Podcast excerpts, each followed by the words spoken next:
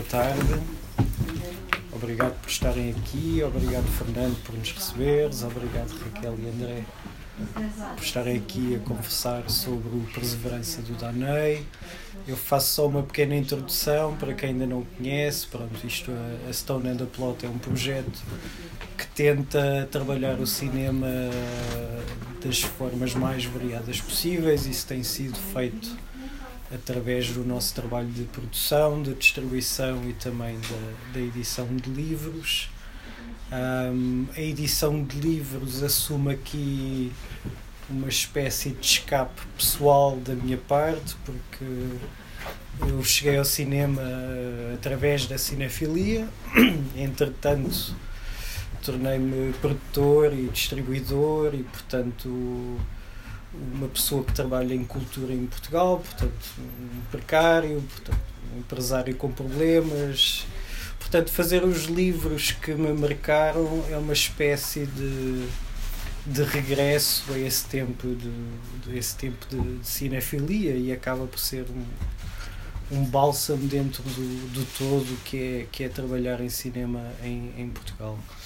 O Danei um, foi sempre alguém que para mim uh, foi muito importante, quer dizer, eu, eu devo ter descoberto o Danei, eu cheguei tarde ao cinema, devo ter descoberto o Danei nas aulas do, do João Mário Grilo, que terá sido vosso professor também, não é?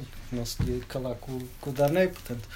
E, e, cheguei ao Danei precisamente pelo fim, uh, por este livro. Um, e, e, e, o Travelling de Capo, quer dizer que é um texto que, apesar de tudo, já estava traduzido noutras edições em Portugal, é para mim um texto que molda muito aquilo que é a minha visão uh, do cinema e a minha maneira de, de olhar para os filmes.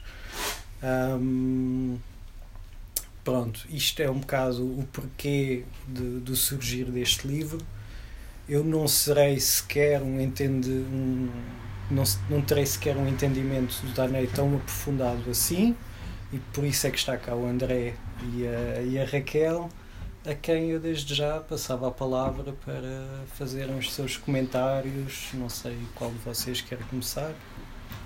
Ia dizer que, não, como o Danei, não sou uma boa servidora. Ele diz isso, diz que que é melhor na resposta do que no serviço. Queres começar tu, André? Eu, eu prefiro, prefiro que fosses tu. Um, claro. Uh, eu pensava nos no que é que podia no que é que podia trazer para, para a conversa, não é? Para, para apresentar um livro. Um, e pensava que realmente, obviamente, acho que tanto eu quanto o André estamos aqui porque temos uma ligação profissional e pessoal ao cinema mas a verdade é que eu acho que o maior prazer que eu tive a ler este livro, um, do, do, qual já conhecia algumas partes, nomeadamente o, o, o Traveling, como que, que o Daniel falou, um, foi relembrar uh, a importância do lado pessoal um, e, e, da ligação do lado pessoal uh, na, na, na, forma como o Danei uh, vê o cinema.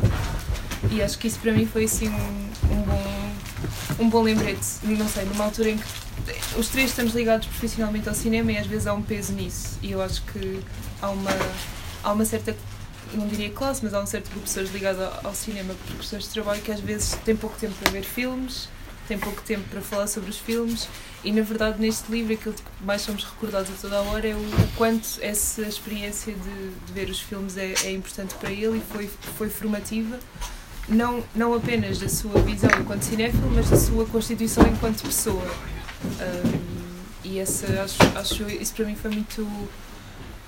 Foi assim um, um colo na, ao, ler este, ao ler o livro, um, entender essa ligação entre uma ideia de humanidade, uma ideia muito particular de humanidade e de cidadania e de, uh, de estar no mundo, com uma, uma ligação ao cinema não sei se podemos usar isso para começar, se é uma forma um bocadinho grandiosa ou demasiado grande de começar, mas acho que é tão importante e é, é tão norteadora da, do trabalho do Dana e da vida dele que para, mim era impossível acho, não começar por aí.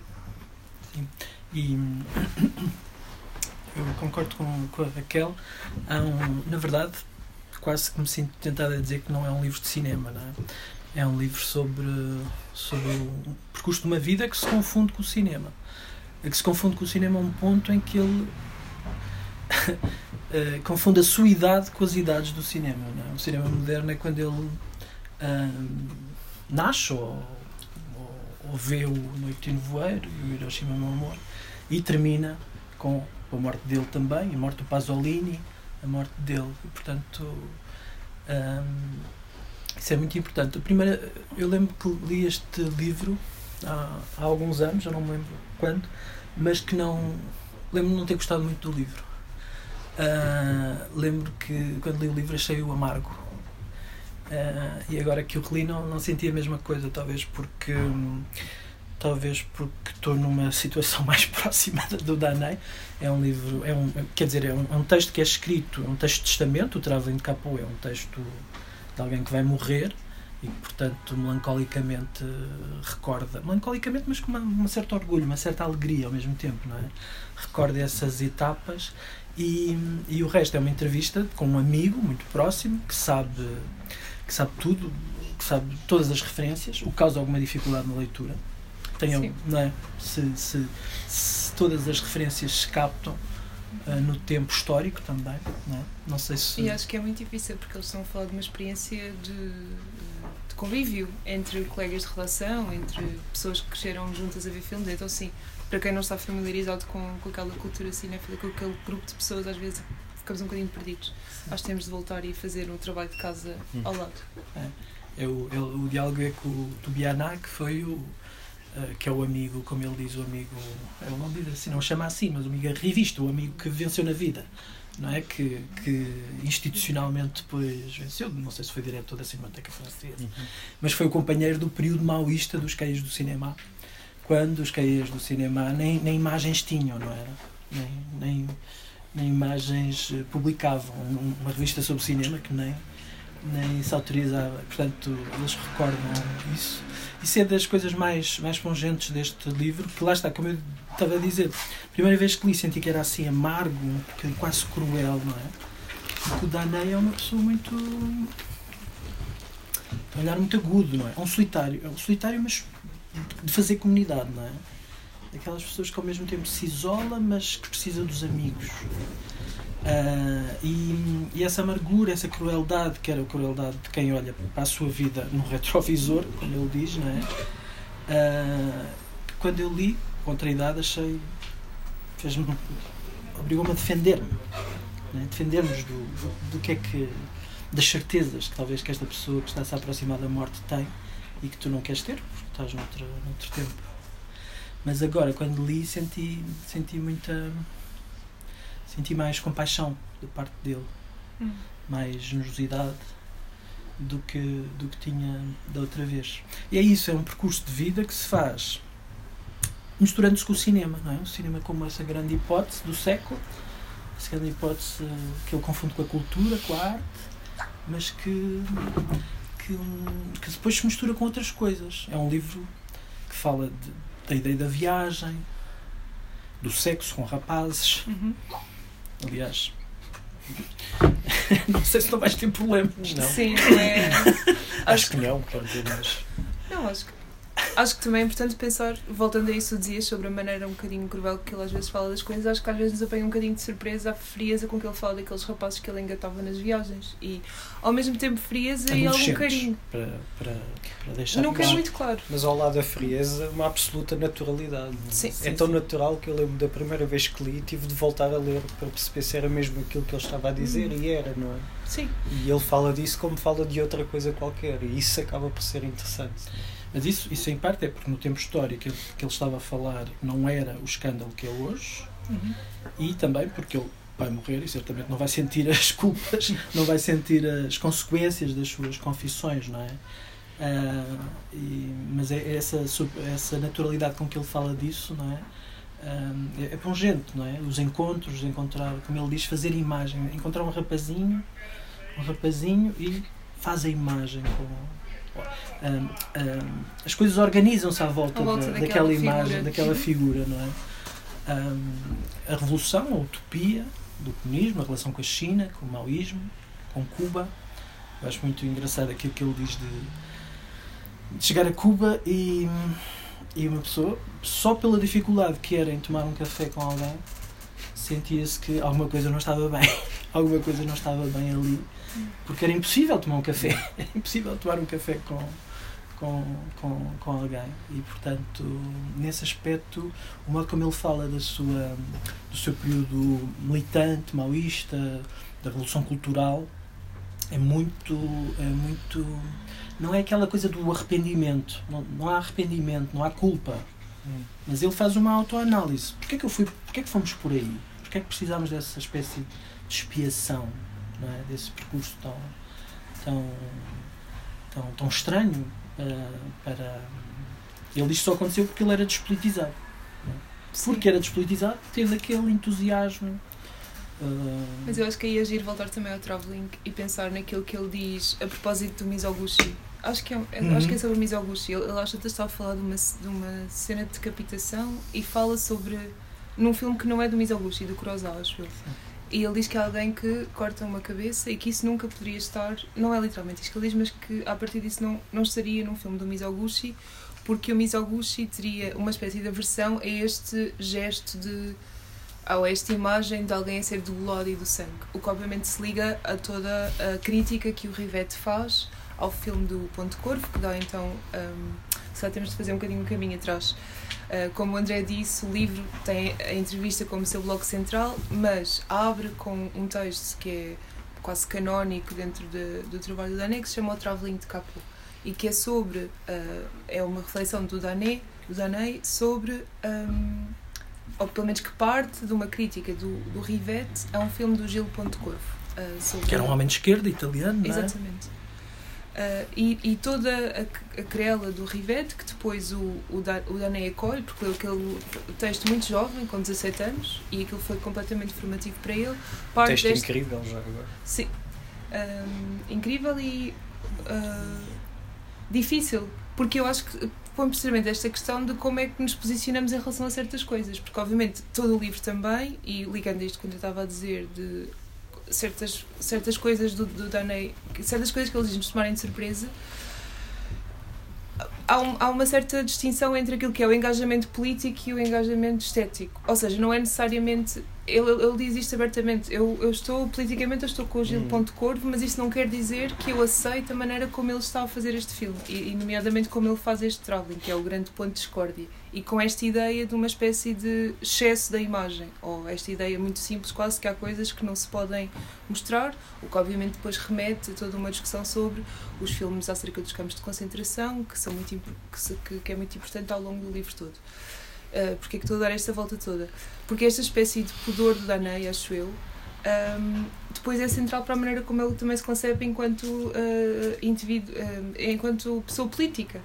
Uh, e por isso é que eu acho que ele diz estas coisas tão esquisitas, que é... e acho que não, não podemos entender estes comentários sobre os rapazes, nem estes comentários sobre Cuba, se os desligarmos todo o resto, porque vai parecer só um comentário superficial de alguém que não tem consciência de classe ou de alguém que não tem consciência de, do, que é, do que foi luta política e do que é luta política. Então parecem comentários um bocadinho quase, uh, não diria mimados, mas um bocadinho de alguém que tem uma posição de privilégio. O que não é o caso, porque na verdade, se acompanharmos toda a descrição que ele faz da sua biografia, percebemos de onde é que vem este posicionamento, que não é um posicionamento. Uh, claro, não é preto e branco, mas que uh, tem as suas raízes. Uh, porque ele, ele é filho de uma mãe solteira e toda a vivência dele mesmo do cinema vem muito da dinâmica de, com a mãe, de ir ver os filmes com a mãe. Há uma coisa muito curiosa que ele diz que é, é quase como se o desejo de ascensão social da avó dele tivesse de alguma forma transparecido naquilo depois que foi a vida dele, sem que isso fosse um, voluntário. E portanto aquilo que, que, o André dizia sobre o arrivismo do Tubiano é muito importante, porque há uma coisa que o Danei diz sobre os CAE, sobre fazer parte dos CAE numa altura em que não era, não era uma, uma instituição arrivista, as pessoas não estavam ali porque queriam fazer carreiras, estavam ali porque gostavam de cinema e depois eventualmente algumas delas foram fazer outras coisas. Mas eu acho que esta consciência do lugar de onde vem, de,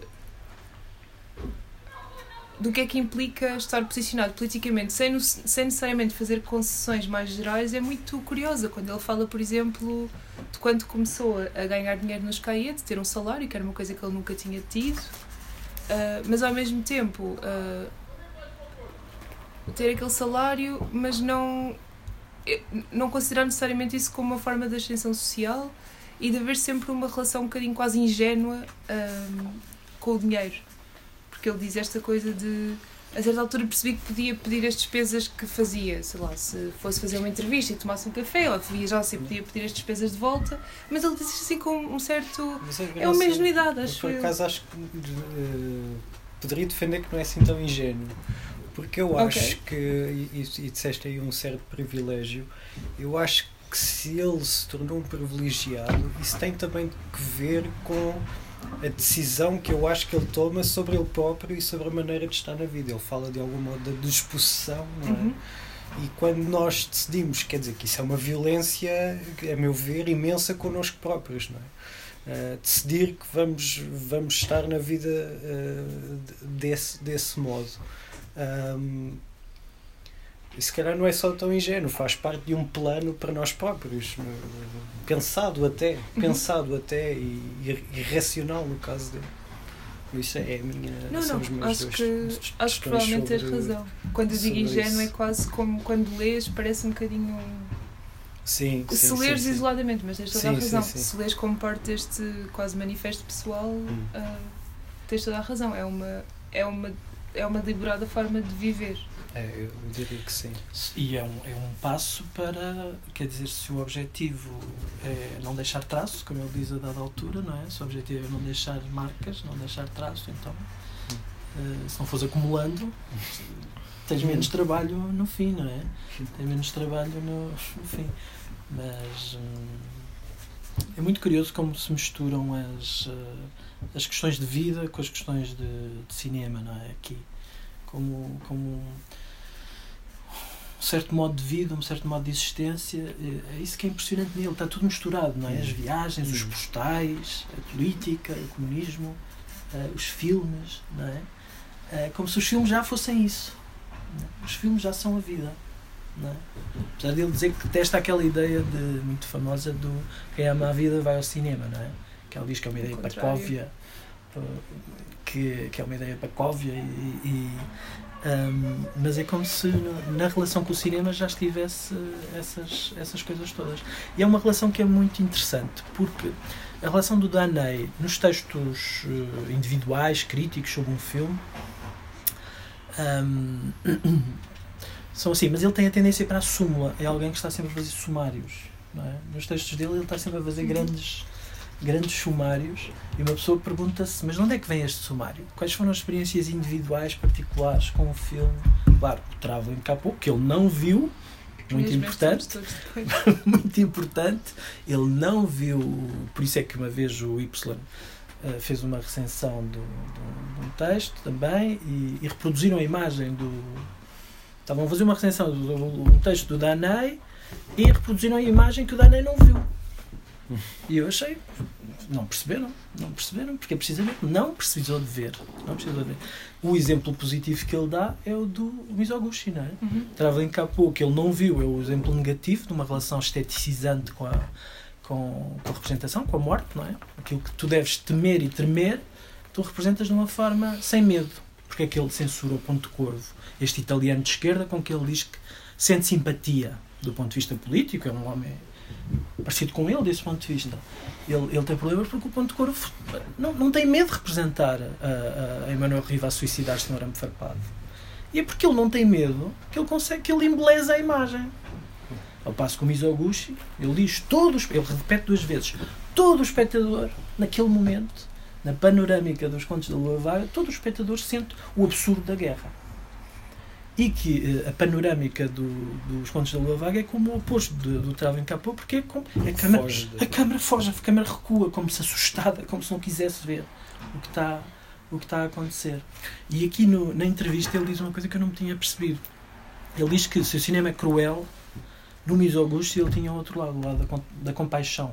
Não é? Nunca tinha feito essa, essa, essa relação entre crueldade e, e Se compaixão. liga com o que tu estavas a dizer na sobre a tua releitura do, da entrevista. Sim, sim, sim. Sim, do, do, de ter sentido amargo primeiro e Sim, Sim. Foram, foram esses termos quase que, que usaste. depois. Eu acho que se pode defender que. Ou seja, tu, tu disseste numa segunda leitura que não sentiste tanto a amargura. Eu acho que de algum modo ela está presente. Eu não, não, não diria. Eu não que- senti como agressiva desta Ah, vez. não, não, isso eu também não acho, mas eu acho que está lá, está lá. E, e pronto, ele ia morrer e ele sabia que ia morrer, mas também pode ser anedótico, mas é- é- são textos que a mim eh, me interessam bastante, que, que foram os textos que ele escreveu do, que deram no Affaire Berry, não é?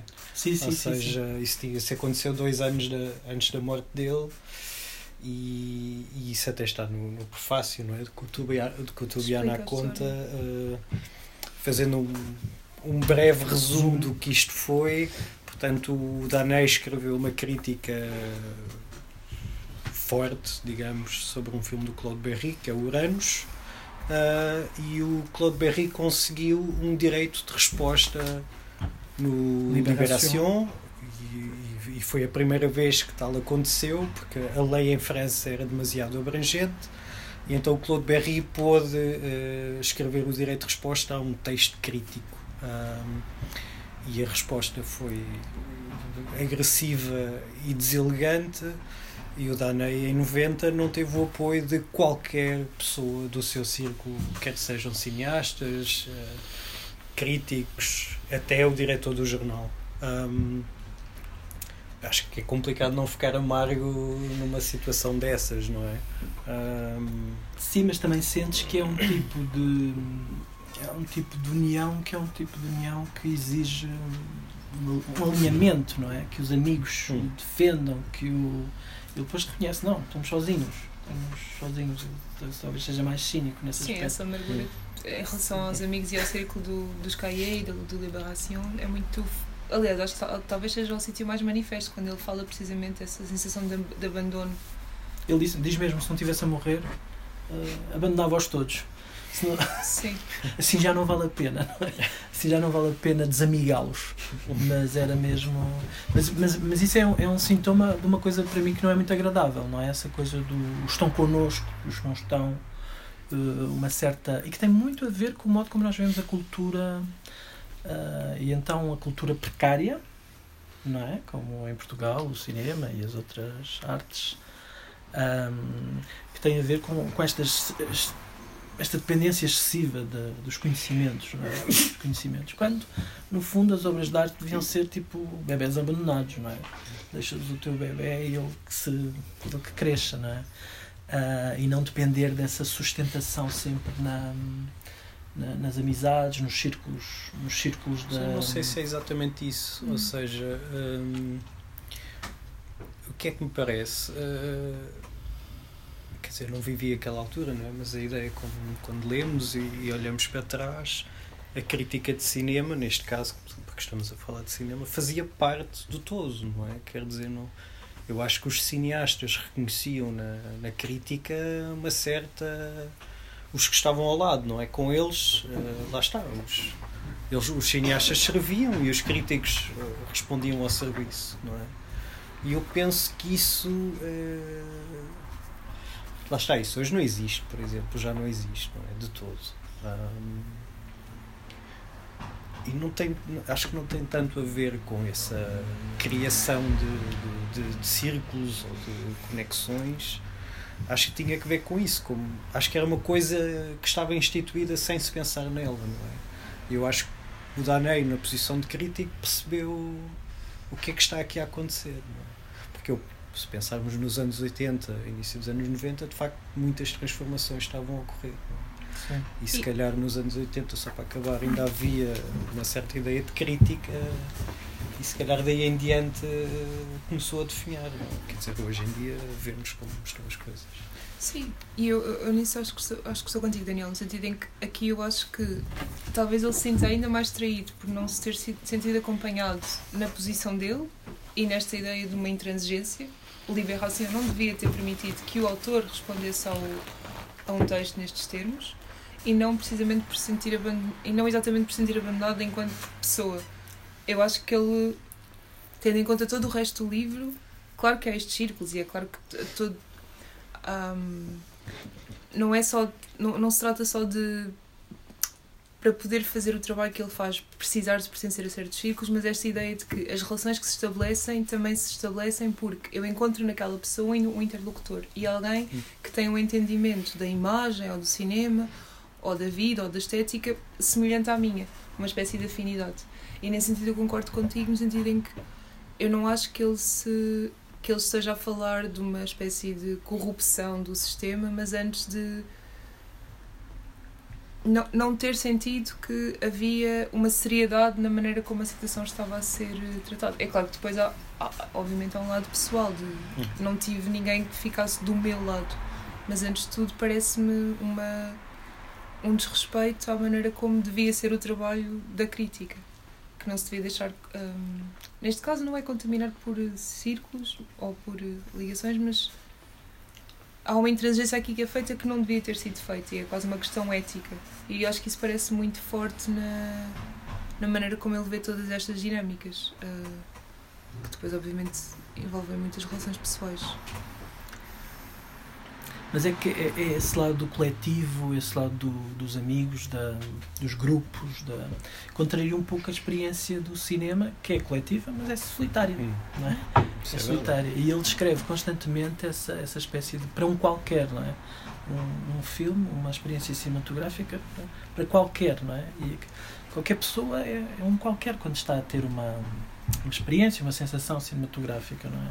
E eu sinto muito, é o, é o, sítio mais próximo que eu sinto do Danei, e, e, e, ao reler este livro eu, eu reparei, um bocadinho envergonhado, que às vezes coisas que eu digo são tiradas literalmente daqui, eu não tinha consciência, porque eu nem sou um conhecedor da obra de Danei, não, não li tudo, não mas há certas coisas que nem li, devo ter impregnado, devo ter uh, digerido, devo ter porque coisas que eu digo que nem sei de onde vêm, mas que vêm daqui. E portanto é um sintoma. E essa, mas essa. Não, não sinto nenhuma proximidade, por exemplo, com a relação que ele faz com esta coisa da televisão, da publicidade, do destino das imagens. Ele próprio, laconicamente, diz que isso foi um equívoco. Essa, essa, essa tentativa não é? de, de ir ver onde é que estava o cinema, se já não no cinema, não é?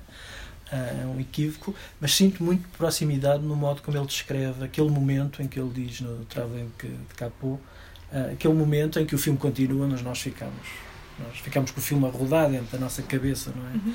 Uh, esse momento da sensação, esse momento em que o filme no, no, nos agarra, mas, e agora usando a lógica dele, eu diria que podíamos encontrar isso na rua. Não precisamos do cinema, se calhar, para isso para esse tipo de contemplações, essas contemplações decisivas que, que, que põem a nossa existência em causa, não é? eu diria que se calhar nem precisamos do cinema. Ele diz curiosamente, não, eu preciso do eu preciso do enquadramento. Sem enquadramento a imagem não tem não tem lógica. Fica perdido. É, fica perdido. Preciso do enquadramento, talvez. Mas às vezes quando estamos sentados no jardim, por exemplo, uh, pergunto-me se esse tipo de contemplações que se pode ter a ver uma criança a brincar se são assim tão essencialmente diferentes das que se têm. Uh, é evidente que no cinema nós vemos a criança a brincar em preto e branco, no Japão, na, na no Brasil, na, na, Mas o que eu diria é que, ou seja, uh, eu sinto-me assim, de algum modo, e, e acho que o Dani também. Acho que posso defender isto. Ou seja, acho que umas coisas ajudam as outras. Eu acho que contemplar o mundo ajuda-me a ver os filmes e os filmes ajudam-me a ver o mundo. Um, e o Danei, uh, eu diria que se pensarmos que ele, iria, que ele ia um ano para a África e três meses para a China, provavelmente também, não é? Ou seja, eu acho que quando ele diz, lá está, nós podemos gostar muito do livro, mas depois temos que relativizar algumas coisas, não é? Quando ele diz essa do enquadramento, quer dizer, eu não acredito, não é? Que eu fique perdido sem um enquadramento. O facto dele ir viajar sempre com os postais não, mas é, os um postais pouco... faziam parte de. Quer dizer, eu não acredito que os postais fizessem parte de toda não, a viagem. O postal dele, era o início da viagem. Ele diz ver o nome. Ver o nome. O postal era, era o início da viagem. Sim, quando ele descreve aí da. Acho que é a Trinidade, ele diz que enquanto não encontrou a banca dos postais, ele estava completamente aziado, estava chateado com o hotel e de repente encontra um postal do sítio e finalmente encontra-se no sítio e pensa já tenho um correspondente qualquer para esta cidade. Está aqui este, este É. postal. É um vício, sim, é um vício do Se pensarmos na ele. morosidade das viagens, provavelmente elas eram mais do que isso. Não? é? Quer Sim. dizer, quero acreditar que, que sim. Sim, mas também acho que esta é a parte interessante deste livro. eh, Sobretudo estando próximo da morte, acho que há muito esta ideia de ser. Não é, não é exatamente um. eh, eh, O Tobiana chama- chama-lhe isso, uma cinebiografia a dois, acho eu. Portanto, eu acho que há muito esta consciência de, de haver aqui uma escrita do, de uma visão sobre si próprio. Sim, e, e é preciso ver que, excluindo a terceira parte, o livro foi editado pelo Danei, não é? Sim, não são, revisto, sim. Não são transcrições puras É e muito- duras. Portanto, É muito composto, é muito pouco é, oral. é, é. E eu acho que até se. Pronto, isto, como analisa o livro, acho que até se nota para a terceira parte que a edição não é a mesma. Não sei se vocês sentem isso. Sim, é? mas um pouco. Acho que é. Acho que se sente isso. Mas eu acho que. Pronto, agora também pôr um bocadinho a minha experiência pessoal. Eu acho Uhum. que esse, esse lado obsessivo com a ideia do enquadramento, ou. Não sei, acho que uma das coisas mais fortes deste livro é que traz uma descrição de uma vivência de cinema como aquilo que ele diz, outra forma de habitar o mundo. Ou percebeu que no cinema havia outro mundo para habitar. E esta ideia quase de uma vida meio sonâmbula dentro do cinema é muito. Para alguém que, que também cresceu a ver filmes, acho, ou para qual- qual- qualquer pessoa que ainda se sinta uma pessoa dentro de uma sala de cinema, isto é muito forte. Aliás, eu acho que pensando em pessoas hoje em dia em salas de cinema, acho que se não. te- tem de depender disto. Há, há uma coisa quase eh, física de. Há um lado sonâmbulo e há um lado. Ele diz isso, ele diz, chamavam-nos ratos de biblioteca, esta ideia de viver por procuração, que é uma coisa muito doentia, não é? Esta ideia de, em vez da vida, viver dentro do cinema. Não sei se recomendaríamos isto aos nossos filhos, não sei, irmãos mais novos, ficar assim num sítio insalubre, sem luz do dia. Mas na verdade é assim que ele vive, é assim que ele cresce. E há, não sei, isto agora já sou eu, muito fascinada com esta geração, mas há qualquer coisa de tão vital ainda assim nisso, apesar de ser num sítio escuro, e de mas há, há tanta hum, potência ali que é muito difícil para mim não ficar meio fascinada com isto. E realmente eu, eu, eu pergunto-me como é que alguém uma, como é que alguém de uma geração mais nova, alguém com 12 anos ou com alguém com 17 anos, como, como quando ele fala de si, ah, tinha 17 anos quando li o, livro, o, o texto do Ribete. Como é que alguém hoje em dia, 17 anos, lê um livro destes? Se encontra alguma espécie de ah, identificação ou alguma espécie de eco, ou se, se encontra alguma coisa. Tenho muita. Não vou responder. Tenho alguma vontade de levar assim para as, para as pessoas mais novas lá de casa e pensar se há algum retorno, algum eco ou, ou não. Se isto se é uma carta sem, sem destinatário hoje em dia, numa geração mais nova. O Trava encapou pela minha experiência, mas eh, contestem-me. Da minha experiência, o Trava encapou é um texto tão melancólico que, que os alunos, mesmo os mais interessados e mais disponíveis, lhes passa assim um pouco Ah, é a impressão que eu tenho. É um texto, talvez por ser muito rápido também, passa de assuntos para outros assuntos. É a impressão que eu tenho que é um texto e que, claro, é sempre um, um- para mim é sempre um lamento, não é? Porque é uma coisa que para ti é tão, tão importante e depois não, não, não, não sentes isso ressoar, não é? Mas é, é, é curioso que no Danei também se sente muito que o cinema, como tu dizes, ajuda a ver o mundo, mas eh, sobretudo para, para nos transformar a nós próprios, não é? É o, o filme tem um, como ele diz alguns, o filme tem um, um saber sobre nós que nós não, não sabíamos. não é? A imagem olha-nos de volta, não é? A imagem olha-nos de volta e de repente sabe mais sobre nós do que, do que nós próprios sabemos, não é? É um saber que, se, que é dado pela, pela imagem. E contra o mundo. Contra o mundo do teatro, contra, contra a sociedade, como ele diz, contra a burguesia, contra. E, portanto, é, é, é esta história de, naquele momento, nos anos 50, 60, o cinema era uma arte massiva, mas ao mesmo tempo era uma arte eh, radical. É este o, o pequeno milagre do cinema no século XX, não é? Que, que se pudesse ter criado uma forma de entretenimento massiva, mas que ao mesmo tempo tinha um- uma força disruptiva, revolucionária eh, muito grande. E hoje, enfim, não temos, não temos público, se calhar não temos público, não temos filmes, para essa, para essa equação continuar a funcionar com a mesma força. Há quem queira ver essa equação a funcionar no TikTok ou no, no tenho alguma dificuldade em, em, em, em vê-la aí, não é? Mas, mas essa vertigem, essa espiral que ele diz do filme olhar para nós é, é fascinante, não é? E continua a acontecer. Eu acho que continua a acontecer em cada momento que tu, tu te emocionas num filme, que um filme te comove, é porque viste alguma coisa que, Hum. Que, que é sobre o mundo, mas também é sobre ti, é sobre essa relação. Não é? Sim. Eu não sei se é uma coisa tão forte para ele, nomeadamente pela questão familiar, porque obviamente ele fala da figura do pai ausente e desta ideia de quase e aliás tem sido falado acho em algumas recepções do livro e, e o Paulo Branco no prefácio refere isso. Eh, ele no fim ele, tem um prefácio muito curtinho que recupera um artigo que ele escreveu quando o, o Daney morreu em, em 92 e depois acrescenta só uma- um, um parágrafo final e, e, e refere duas das passagens do, do livro. E uma delas é muito é muito acho que é muito explícita nisto que nesta questão familiar que é quanto ao cinema vejo bem por que motivo o adotei. Para que em troca me adotasse. Para que me ensinasse a tocar incansavelmente com o olhar a que distância de mim começa o outro. Portanto para esta pessoa a constituição de si enquanto sujeito ah, e enquanto ah, pessoa que se posiciona perante outros sujeitos é feita através do cinema. Eu acho que isto é muito. é impossível de replicar e isto não é necessariamente uma coisa má, é, é o que é. Ahm, acho que é só tão. ahm, ah, esquisito ver a força com que isto acontece aqui. Este, não sei, enquanto testemunho do Meyer, eu acho que este livro também é muito. É uma entrevista que se lê, não vou dizer com leveza, não é propriamente leve, é muito densa, tem muitas camadas, tem muitas referências, como o André dizia, que a pessoa, se não conhecer, tem de ir. E eu estive nessa posição, não sei quem é esta pessoa, vou ter de. Oh, se calhar vou verificar. Ah, A mim aconteceu uma coisa bizarra que foi ter que ir verificar quais eram os filmes.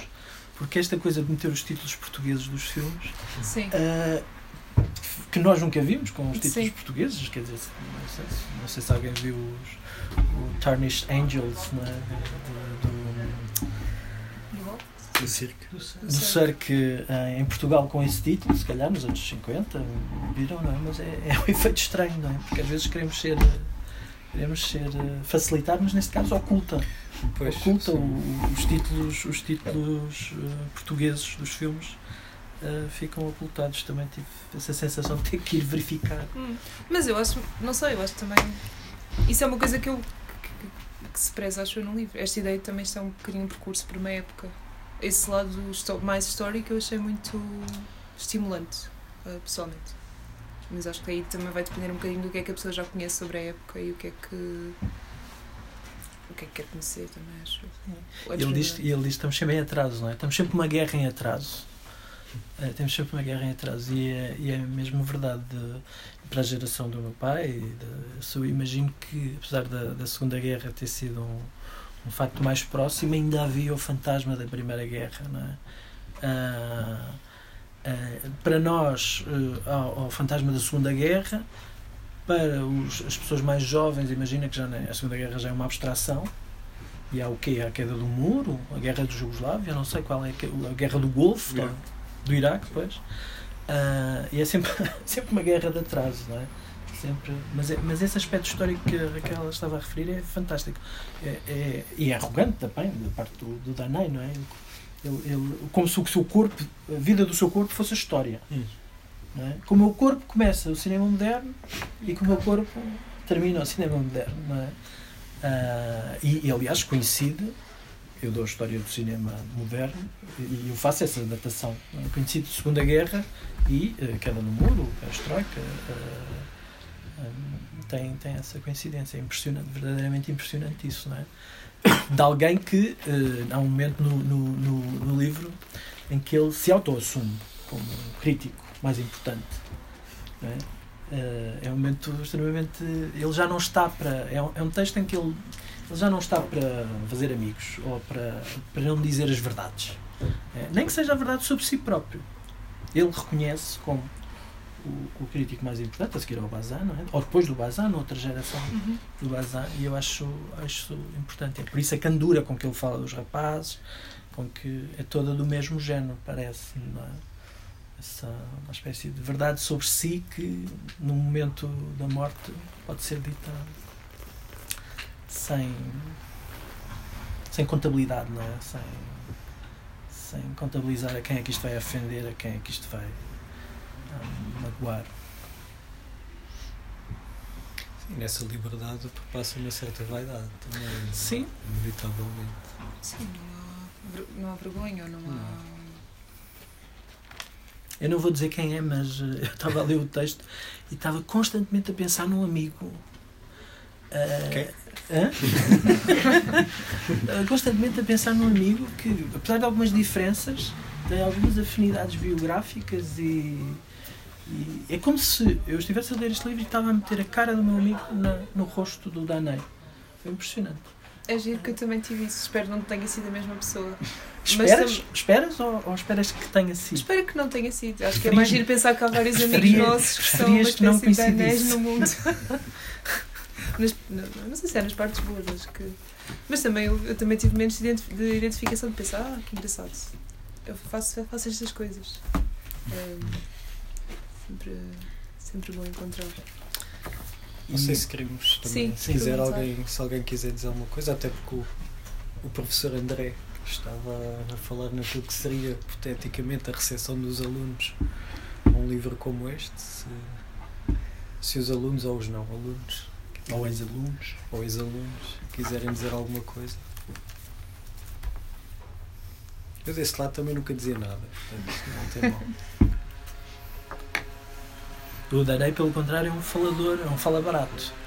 É? Nós vemos que ele estava. O, o, o, o já estava com as orelhas a arder. Mas dá-lhe conversa também.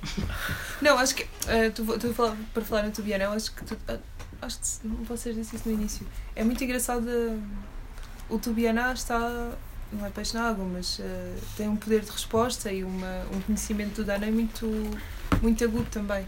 Isto não é bem uma entrevista. Quer, dizer, Uma sei se- conversa de amigos uh, assimétrica, não é? Ou- Às vezes eles dizem que isto não é um exercício de autoanálise, mas eu às vezes penso que há qualquer coisa de sessão de, de- de terapia aqui nisto, mas na, na, na, na, na sobriedade das, das, das intervenções do Tubiana, que nunca são bem respostas, não são bem desafios, são só assim uns comentários muito acertados, ah, mas muito. ahm,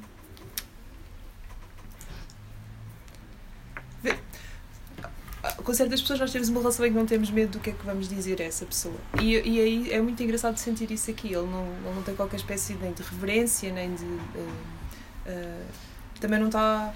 Não é exatamente também um jogo de ténis, ou seja, é um jogo de ténis que é um jogo de ténis, aquilo que dizia, o André no início, antes de começarmos, estava a dizer que hoje em dia os jogos de ténis, os jogos de ténis são diferentes, são mais rápidos, nem vemos quase a bola. Uh, e eu acho que isto ainda vai ser um jogo à antiga, porque a bola vai assim devagar, no sentido em que é passada sem pressa. Eu vou passar-te a bola e ela vai voltar e não, não, tem, não há aquela hum, hum, necessidade de fazer uma, um comentário esperto, ou uma resposta esperta, ou uma pergunta esperta. É só estou aqui a conversar contigo. Eu acho que isso é. Não sei, eu, eu apreciei muito isso na. Na introdução do Tubianá, não é? Sim, sim, sim. Eu acho que a proximidade deles ajuda ao Tubianá também a conduzir um bocado a conversa. não é? Mas- Mas ao mesmo tempo tu ficas com a sensação que as conversas deles normalmente são assim. Hum. Que o Tubianá ouvia e que o, o Danei eh, falava. Aliás, o, o, o Danei é filmado nas Histórias do Cinema a conversar com o Godard sobre o projeto das, das histórias do cinema e, e o Danei consegue sobrepor-se ao Godard em termos de. Mas de- absolutamente, um tagarela incrível. Acho que isso é do itinerário de um cinefilme, não é? Que é aquele documentário em três partes. Que o Danei dispara, ele, ele não fala, ele dispara. Para uma, uma é torrencial. não é? Sim, mas aqui também sabendo da condição de saúde do Dana também havia um certo um respeito, não uma referência, reverência, mas um respeito, uma Sim. não sei, eu queria escutar também, imagino. Eh, Porque é tão urgente, ele, diz no início que isto foi feito em dois dias, eh, que tinha um quarto reservou um quarto hotel ao lado do quarto do Dana e portanto há esta coisa de levanto-me de manhã, vou conversar com ele e vamos passar o dia a fazer isto. Isto também é de uma proximidade, de uma intimidade muito muito forte, acho eu.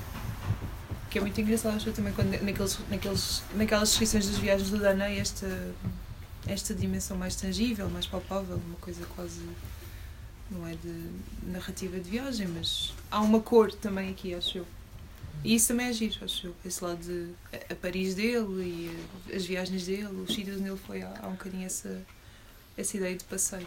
As anedotas que ele conta, por exemplo, de estar na Índia, estar há tanto tempo na Índia, já, já estava indigente, já se confundia com os mendigos. Acha ele.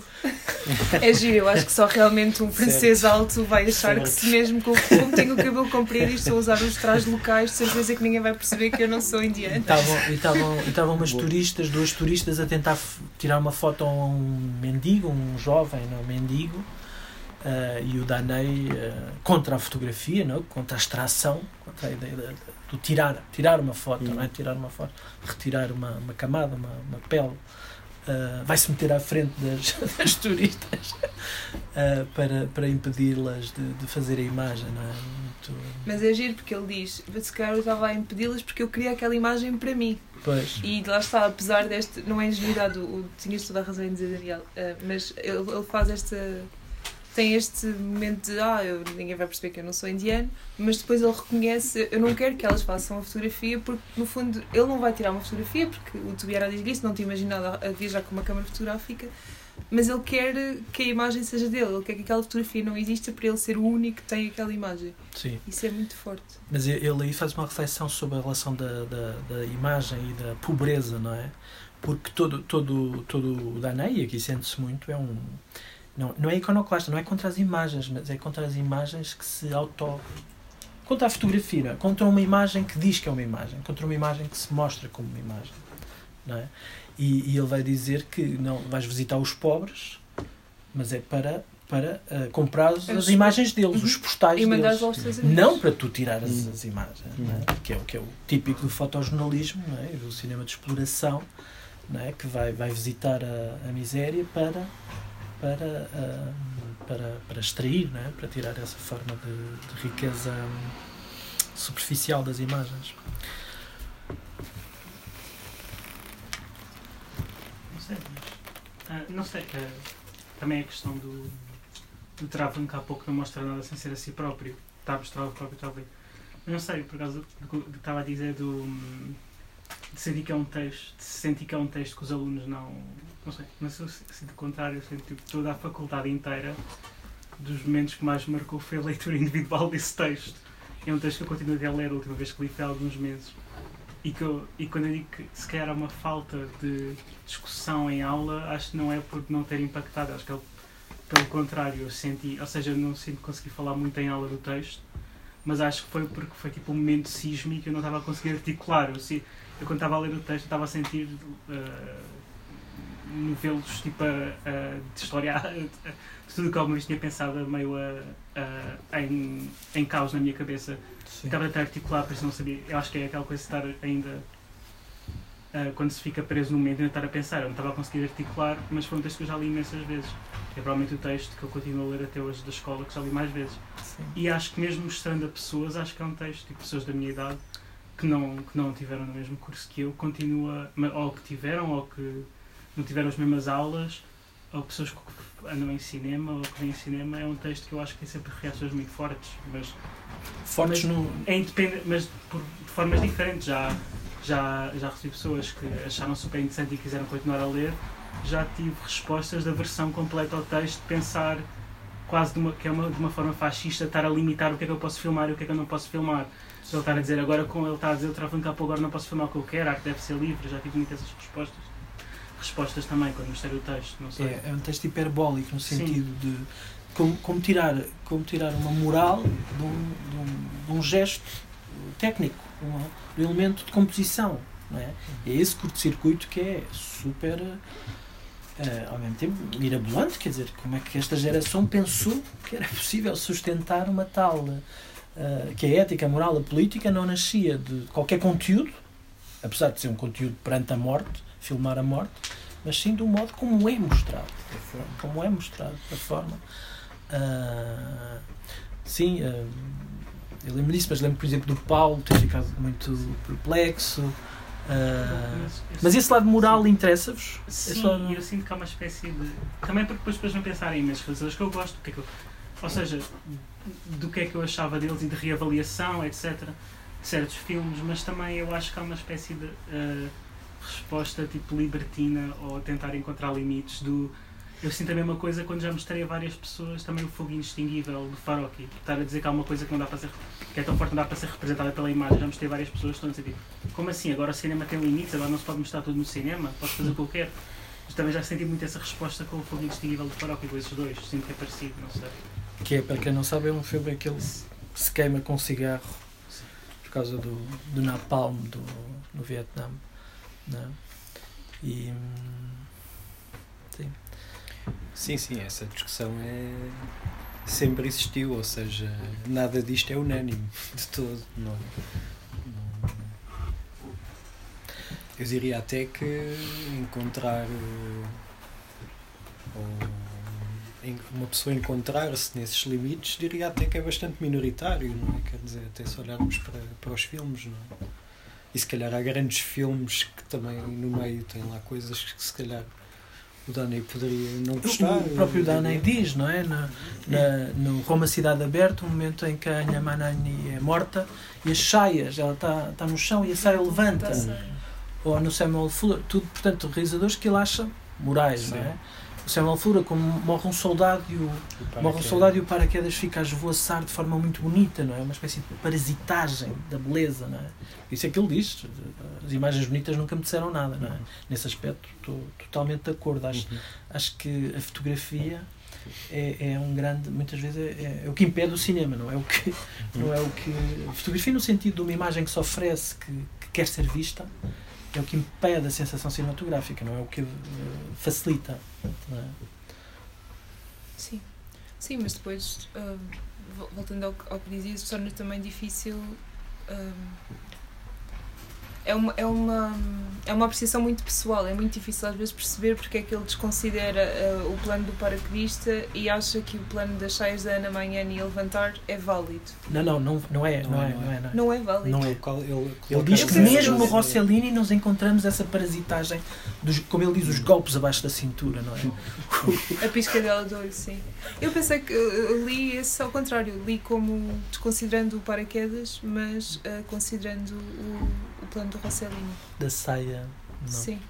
Mas, hum, mas sim, haveria milhares de, de Esse exemplos. debate não é exclusivo do cinema, não. Não, não. Ou seja, esse não. debate entre, por exemplo, essa questão de procurar eticizar a técnica, digamos assim, não é. Quer dizer, se atravessa todo o debate, por exemplo, sobre a literatura e sobre, sobre a arte em geral. Acho que foi no século XX, pós-Segunda Guerra Mundial, acho que isso é bastante.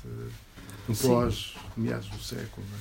Mas, mas eu diria que o cinema, na, se- na pós-Segunda Guerra Mundial, o cinema teve um papel bastante bizarro nisso, não é? Porque o Danei, quando chega, já é de esquerda. Mas o, a geração que fez essa viragem, não, ética, não era. Não é? Não eram, eram de direita. Ah, eram tipos conservadores, eram tipos aristocratas, burgueses, católicos. Ah, e foram eles que fizeram essa viragem ético-moral. Daí o, o, o ligeiro paradoxo, estás a ver?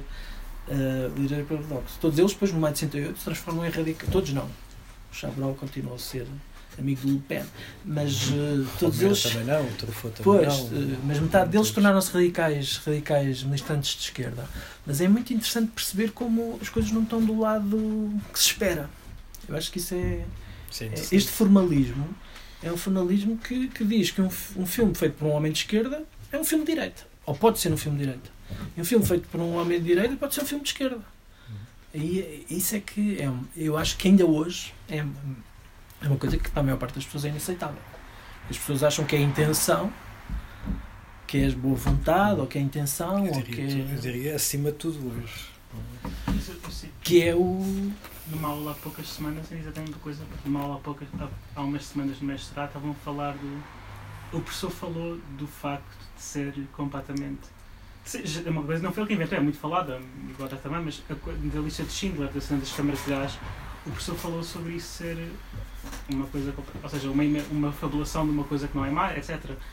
E houve um- uma pessoa que até era bastante mais velha, acho que é a pessoa mais velha da turma, de 50 e tal anos, que falou que não, que não podia ser, porque o próprio Spielberg é judeu e está a falar de coisas, de relatos da família dele, que também é judeu, por isso é impossível o filme alguma vez ser mau, porque não tinha más intenções, era um filme bem Sim, sim, sim, intencionado. sim, sim, sim, sim.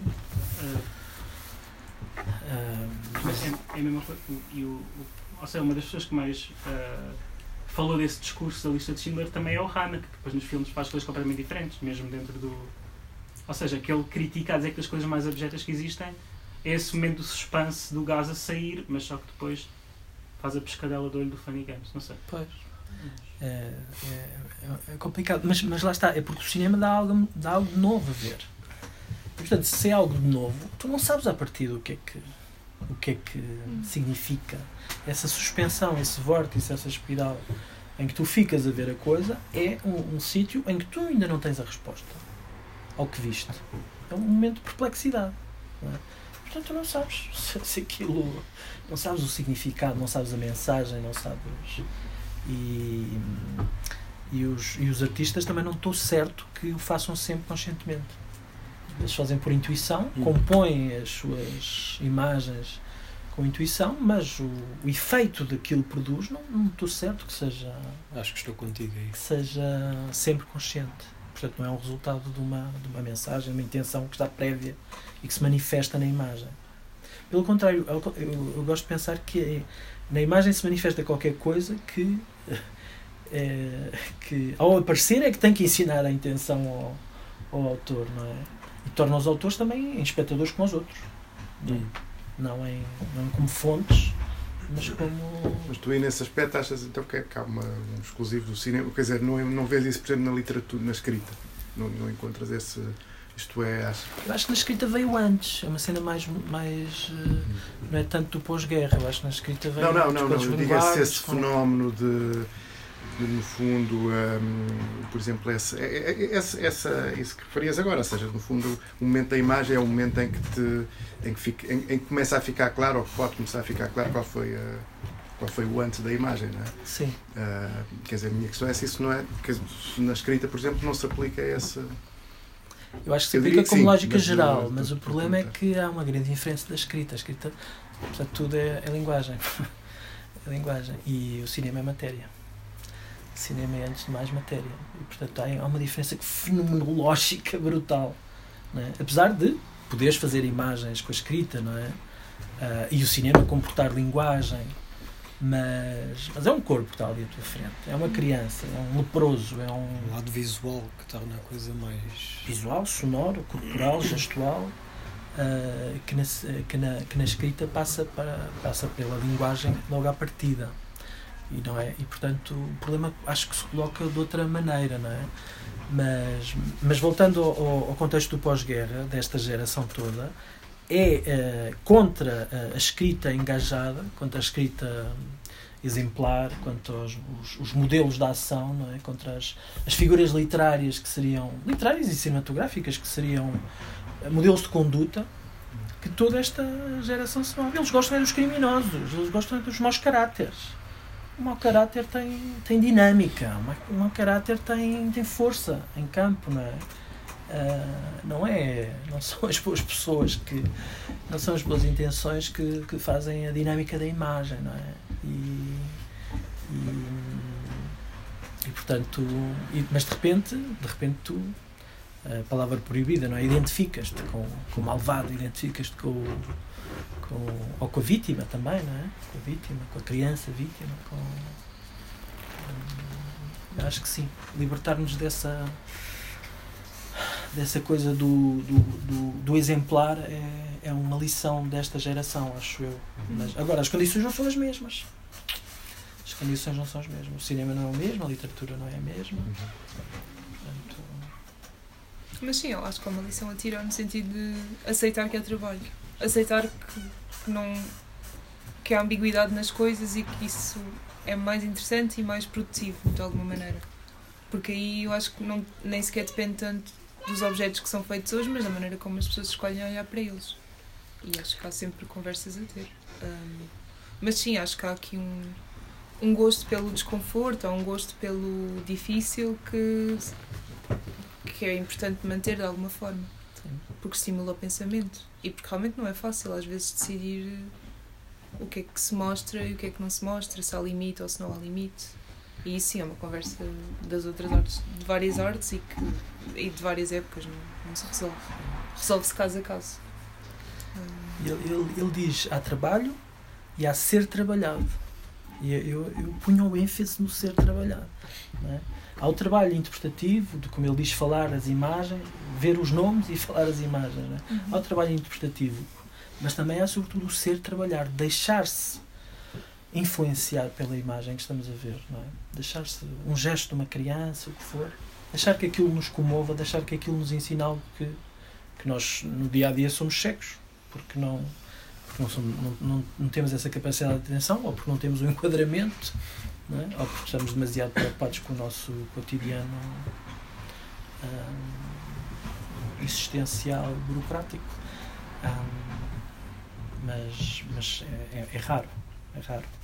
É uma lógica da, da raridade, não é? Da, como a literatura, acho eu. Nesse aspecto são parecidos. parecidos.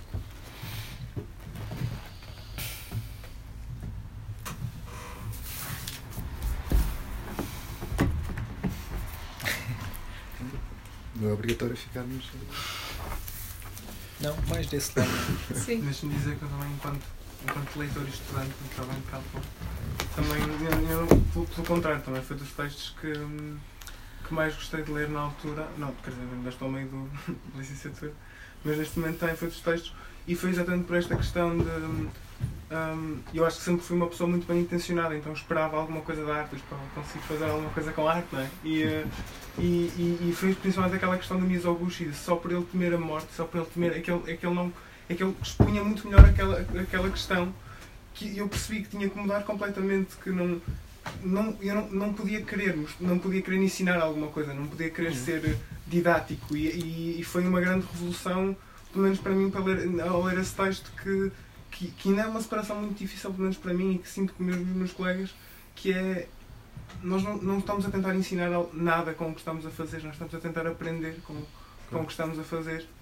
E pronto, só também o meu testemunho que enquanto, enquanto estudante e leitor no texto também foi. Como, como dizia o Paul Klee, a vontade inimiga da arte. não é? Essa vontade do, da expressão é que é, que é, que é inimiga. é? Ah, O didático, o exemplar, o moral. O moral neste sentido, de, de uma moral que já está dada previamente, Hum. que não acontece na imagem para, perante nós. ah, essa moral ótima, que venha, que venha ela, bem precisamos dela, não é? Agora a, a moral já, já dada, já, o código já, já, já escrito, não, não. Não queremos ver nos filmes, acho eu. Não queremos ver nos filmes se os filmes forem essa experiência de, de espanto. De, se ainda forem essa Se experiência. quisermos Quando- ver filmes dessa maneira, sim. Quando os Pois, filmes, claro. quando os filmes são uma ilustração daquilo que está decidido a priori. Não, é? Pois, pois, Isso pois, não, pois, não é interessante pois, por norma, diria eu. Eu. há aquela frase do Luke Muller que eu nunca sei onde é que é, do se, se querem eh, dizer alguma coisa escrevam, ou não, não sei bem como é que é a frase, não é uma Exato, assim. exato. Eu penso nisso diariamente e eu sei dizer isso a toda a gente. E há um amigo meu que me pergunta todas as semanas: Ah, quem é que foi escrito? Eu disse isso, eu quero, quero dizer não sei o quê. E eu, eu não sei dizer a referência, porque sei onde é que foi a frase, só me lembro de uma aula. É de um texto sobre a- da nocividade da linguagem cinematográfica. Da ideia de, de como é nocivo pensar o cinema como uma linguagem. não é? E ele, querem, querem dizer coisas? Então, escrevam, digam, falem, não é? Deixem-nos em paz com as vossas com os vossos dizeres, não é? com as vossas intenções. É, é, é um pouco isso. Embora, lá está, no cinema também há muito dizer, não é? Também há- fartam-se de falar, mesmo no mudo. Estavam sempre a falar, não é? Nós é que não os ouvíamos. Estavam sempre a falar.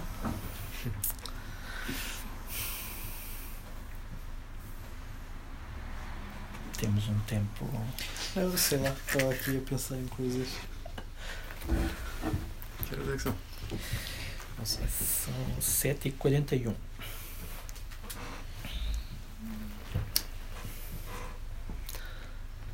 Queres-nos contar um bocadinho porque é que escolheste este livro para editar? Acho que disse um bocado no início, não é? Ou Não se seja, ah, é isso, ou seja, foi um livro tal como eles. ah, o livro, primeiro o texto do, do Traveling Capô, isoladamente, não é? Que quando li aquilo mudou, não é? Ou seja, eu sempre vi filmes desde miúdo, quer dizer, eu via filmes com 5 anos que não devia ver. ah, Como eu, não vi a animação. E, e cresci a ver filmes. E, e os filmes eram importantes para mim, embora só muito tarde é que eu tenha descoberto que existia que existia uma história do cinema, que existia uma, uma história do pensamento sobre cinema, não é? E isto foi mesmo muito tarde, ou seja, eu, eu entrei na faculdade e só já enquanto estudante universitário é que percebi que havia outras coisas, não é?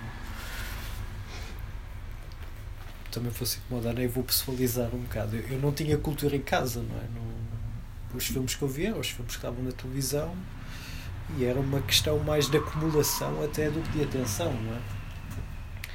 E, e na faculdade uma vez eu vi uma coisa parecida com esta cor, que era a programação da Cinemateca.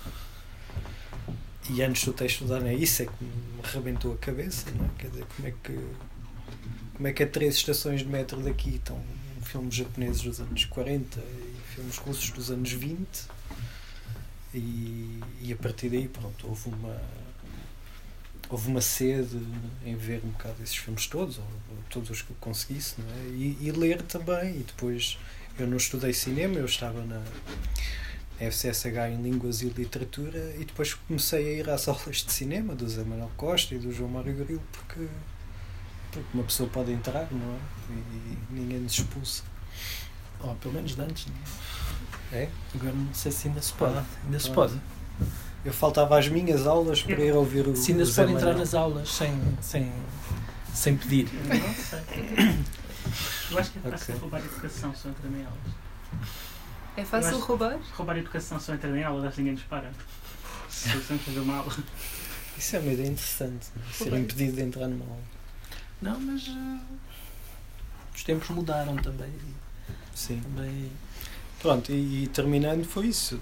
Também li o Traveling de Capô e, e também tudo mudou a partir daí, não é? Mesmo a maneira de ver os filmes, não é? Essa, essa ideia moral, estético-moral, passou a fazer parte da, da- do meu modo de ler, ou de ver os filmes, de ler e de ver os filmes. E, e nunca me abandonou, não é? Quer dizer, não.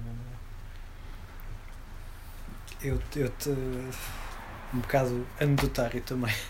Eu trabalho com alguns realizadores, ou já trabalhei, cujo trabalho me diz coisas, e já trabalhei com pessoas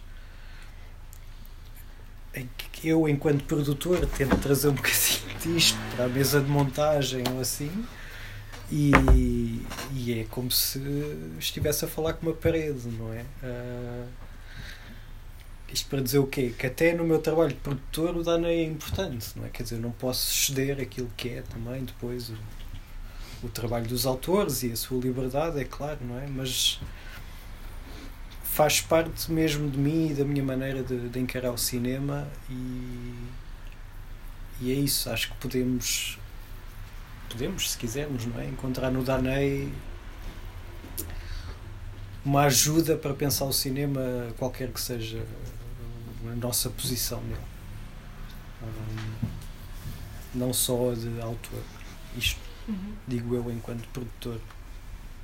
Enquanto, enquanto distribuidor não, mas enquanto produtor sim. Mas isso seria, isso seria o quê? Voltando, é uma espécie de hiper, moral hiperbólica, não é? De qualquer coisinha torná-la moral. É essa. Porque isso também há um risco nisso, não, é? Há um risco não, de, não, não. Vai qualquer coisinha. de uma não é? exigência. Há coisas de fundo, não é? Quando, quando as coisas gritam muito, não é? Não é fazer disso um dogma absoluto. Não, não, isso é perigoso, sem dúvida. Porque Ah. cega, não é? O dogma cega. Sim. Sim. E ele, ele fala de dogmas, de, como é que ele diz? O dogma por- portátil, não é? Era o dogma portátil dele. Alguém que falasse, não concordasse com o de capô, não, não, nem Sim, valia, seus valia, contra eles, mas, tem lá os seus. nem valia. Mas essa, essa, esse problema da moralização, não é? Ahm, corremos, corre- corremos um risco sério, não é? Se, porque, porque tu, eu achei piada, tu levas o livro para, para, para, para a mesa de montagem, mas eu acho que. Foi só uma imagem. Sim, sim, eu percebi, eu percebi. Mas eh, eu, eu sou mais cético, eu acho que não há. Quer dizer, o livro dissolve-se a chegar à, à mesa de montagem. O livro perde importância, as palavras já não querem dizer nada. Ah, é que do outro lado tu tens de descobrir. Mas é, é- mas é Hum. claro que é o livro dissolvido que chega lá, não é? De Sim, algum sim, sim. modo despoltar uma conversa, não é? Ou seja, pensar eh, aquilo que está à nossa frente, não é? Se calhar eu penso com as minhas bases, que vêm daqui e de outros sítios, não é? E isso é confrontado depois com, com outras coisas. O, o, o, Dan, chegar lá, olha, o Danei dizia no final que eh, muitos anos mais tarde mostrava, mostrava o texto do Rivete da objeção aos alunos e os alunos ficavam assim um bocadinho como se aquilo já não lhes dissesse nada. E ele não ficava preocupado que os alunos não percebessem o texto do Rivete, não é? que não, não tivessem interesse. Ele ficava preocupado é que os alunos já não, já não encontrassem nada que fosse objeto. Já não houvesse nada na, na representação, na figuração cinematográfica, ou publicitária, ou televisiva, ou novos mídias, ou redes sociais, etc., que fosse, eh, que produz- produzisse esse choque da, da, da objeção, esse choque de algo que não pode ser feito, que não deve ser feito. Não é? Ah, eu pessoalmente ainda sou mais radical, acho que eh, é do lado da criação que, eh, que uma pessoa, quase intuitivamente, mas as intuições também se fazem destas leituras, ficam Uhum. sedimentadas, não é? que uma pessoa se esquece de onde é que vêm estas frases, estas ideias, mas elas estão dentro de nós, fazem parte de nós, não é? Ah, e é na intuição da criação que se tem que inventar a sua própria moral, a própria ética, não como uma regra. nem- nem- um, artista não precisa de não precisa de inventar regras explícitas, não é? É a sua própria composição que que, que, que, é, que é a regra encarnada, Hum. não é? que é a regra ah, definida. E que outra pessoa, ao ver aquilo, ah, vai ter que fazer a crítica, quer dizer, vai ter que dizer: Ah, esta imagem fascinou-me. Ou temos que viver de acordo com esta imagem. Eu costumo dizer, a brincar às vezes, que fazer a crítica é eu vi esta imagem. Agora temos que viver a vida social, a vida política, a vida sexual, a vida moral. Vamos viver de acordo com esta imagem. Quase religioso isto, não é? Mas eu, vejo também, muito também, ou seja, de pessoas que levam ao extremo no sentido em que, em tanto um lado como o outro, dependendo do lado em que estão na situação, de estar tão preso nesse lado tipo ideológico que não conseguem não, não, ou seja, nem não conseguem, não se permitem deixar espaço para ver uma reputação do filme em que já estão a ver o filme com a regra seja ela uma regra de problemas sociais ou isto tem que dizer isto ou seja uma regra de isto não é permitido, isto é permitido em vez de estarem a ver o filme com, e cada filme individualmente estão a ver o filme sem deixar espaço que haja uma rebatação pessoal do que é que está a acontecer, haver um Sim, movimento, sim, uma sim. movimentação, uma sensação estética do que está a acontecer. E não é só no cinema, Sim, que isso acontece, claro, é claro. na vida em geral, como, se, como se a vida devesse hum, fosse sobretudo cumprir regras, não é? Ele faz, a dada altura, faz o elogio da criança teimosa, é? Da criança, ele sente-se uma criança teimosa, não é? Uma criança que não, não, não, não, diz não. O, o- a alegria das crianças a dizer não, não é? As crianças dizem não com muito mais alegria do que dizem sim. Por alguma razão, por alguma razão há de ser, não é? Atenção, atenção, só dizem não, pela segunda eu me lembro. Sim é. A certa altura descobrem o sim, mas. não. São obrigados a descobrir o eu sim, não é? São obrigados a descobrir o sim. Porque senão elas continuam a vida toda a dizer não. Eu acho que há uma, há uma ou seja, há, uma, há dos dois lados, há uma, há uma, permissi- uma permissividade da objeção, em que nada é objeto, e também há, do outro lado, há uma rejeição de tudo o que possa sair à regra de ser objeto, que eu vejo muito também, aquela expressão, não sei, é uma expressão que eu uso muito e penso muito, que é do, do pirralho sagrado da Cristeva, em que eu sinto que cada vez muita gente está a tornar cada vez mais num pirralho sagrado, no sentido em que se- há essa ideia de contestação porque está não está a seguir a regra, então passa a haver uma objeção, mas não é uma objeção, aquele momento de sensação extrema em que estamos a sentir essa separação completa é uma objeção a priori de ah, isto não seguiu a regra que eu já tenho na cabeça, então isto é objeto, mesmo que Sim, não tenha sim, um sim, sentido sim. Percebo, percebo. E acabam por não, não sei. E acho que isso faz uh, arrested development nas pessoas, não sei. Eu acho que, acho que assim tem uma resposta para um problema que eu tive quando estava a ler o livro, que é quando ele fala do Ernesto, porque ele, um, ele fala. pensar nisso há bocado. Sim, ele ele fala de uma curta do, do Jamal Israel e de Daniel Ie que se chama Un que é sobre uma Sim, sim. criança uh, que, só, só para quem não sabe, que uh, se recusa a ir à escola porque diz que só lhe ensinam coisas que ela não sabe. E ela quer ir à escola para aprender coisas que já sabe.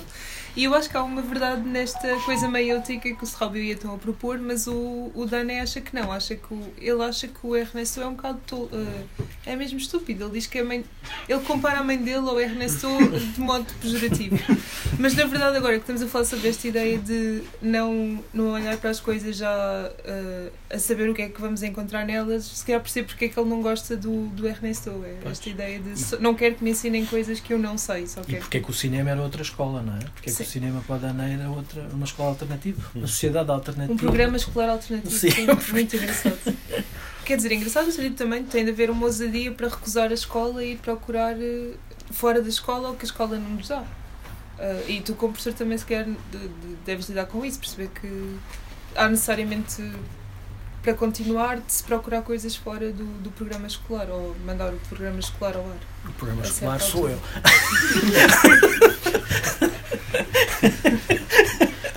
Mandar o André ao ar. é? Os- aquilo, aquilo, as escolas são só eh, rede, hum, crochês burocráticos que tu entras lá no meio e tens que, Acabar o ponto. tens que acabar o ponto. Mas aquele ponto é teu. Tu, ali, aquilo é o teu ponto e, portanto, o nome que as cadeiras têm, isso é tudo conversa de, de burocrata da educação, não é? O que se passa dentro da aula é outra coisa, não é? Mas, enfim. Mas é difícil não ser oficial, é difícil não, não nos oficializarmos. não é? Agora sais um bocadinho e vamos ouvir o que é que eles têm a dizer sobre isso. Exato.